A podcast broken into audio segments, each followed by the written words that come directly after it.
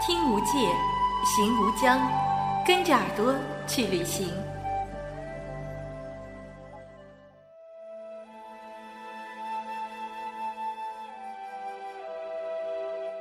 嗨，亲爱的朋友们，这里是耳朵旅行网络电台，我是主播 Nancy。这是我第一次用声音带大家去旅行。如果你喜欢，请转发、收藏、点赞、下载来支持我们吧。耳朵旅行前几期节目受到了小伙伴们的喜欢，我们的微信公众号“耳朵旅行”和新浪微博“耳朵旅行家”上有来自全国各地朋友们的旅行地推荐，西安就是其中推荐率非常高的地方。正所谓一座长安城，半部华夏史。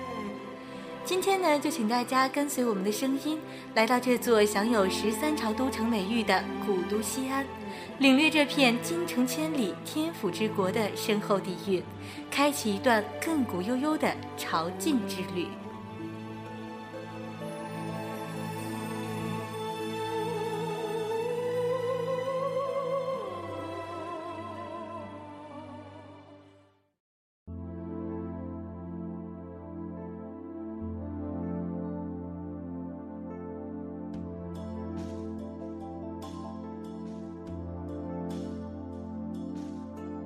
西安所处的关中地区呢，位于秦岭北路的渭河流域冲积平原，气候温和，四季分明，水土资源尤其丰沃。东浐灞、北泾渭、西凤涝、南玉号的八条河流争先环绕，为西安赢得“八水绕长安”的美名。说到西安呢，首先想到的必然是其积淀千年的厚重文化了。而陕西历史博物馆便是缅怀先古遗风的最好去处。筹建于1983年的陕西历史博物馆，位于西安大雁塔的西北侧小寨东路91号，素有“古都明珠、华夏宝库”之称。馆藏文物多达37万余件，给我一天，还你万年的气魄尽显其间。从八十万年前的蓝田遗迹，到七千年前的半坡旧址，从五千年前的炎黄二帝，到三千年前的周人兴起，十三朝古都的辉煌，五千年历史的精华，浓缩尽此。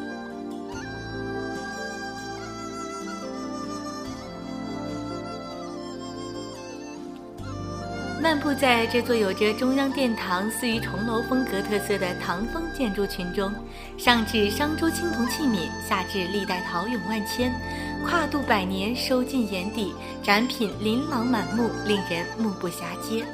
哎，说起陶俑呀，便不得不提被誉为世界第八大奇迹的秦始皇兵马俑。秦始皇陵兵马俑位于西安市以东三十五公里的临潼区秦始皇陵兵马俑陪葬坑。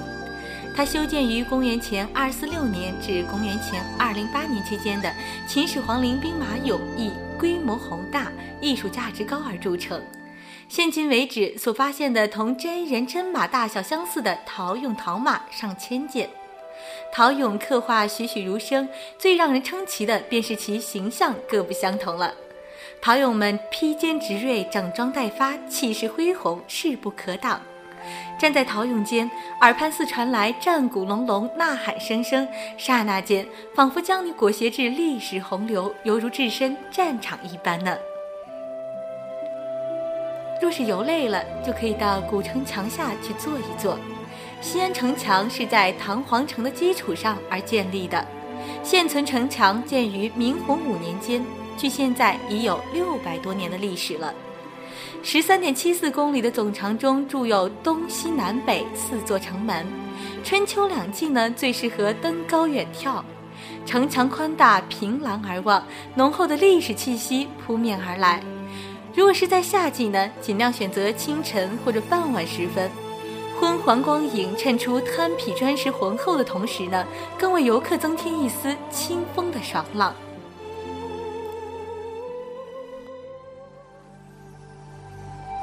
听无界，行无疆，跟着耳朵去旅行。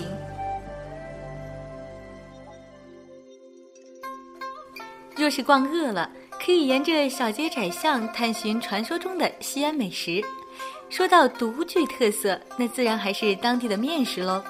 肉夹馍、羊肉泡馍、凉皮儿，还有传说中的各种小吃，都是不容错过的美味。你也不必非要搜罗像样的店面，街边的小馆子里更容易寻到地道的风味佳肴呢。也可以顺着钟鼓楼的方向寻找传说中的回民街去大饱口福。回民街又被称为古玩街，它并不是一条街道，而是由北院门、北广济街、西洋市、大皮院等多条街道共同组成的街道统称。街巷建筑当中，到处流露着浓郁的穆斯林文化氛围，为古城平添了一份异域风情。作为西安最出名的小吃街，它俨如全西安小吃美食的大本营。漫步其中，街道两旁散发出浓郁的牛羊肉味儿，只要一闻便已垂涎欲滴呢。整个回民街饭馆林立，各色清真食肆与摊点密密麻麻连成一片，其中不乏深受当地人认可的老字号店面。五味坊花生酥绿豆糕、一古斋黄桂柿子饼、刘家肉丸胡辣汤、小贾八宝粥、定家小酥肉都在当地久负盛名。其实回民街最佳还是夜游，夜色中的回民街有着与白天不同的精彩。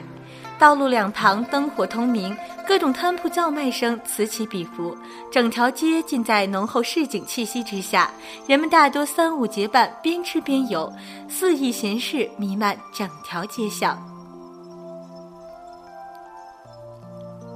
浩瀚如烟的历史长河中，西安的每片秦砖汉瓦、每处斑驳城墙，都如同无声载客，记录着数个朝代的兴衰更替，铭刻着每段旧事的百转曲折。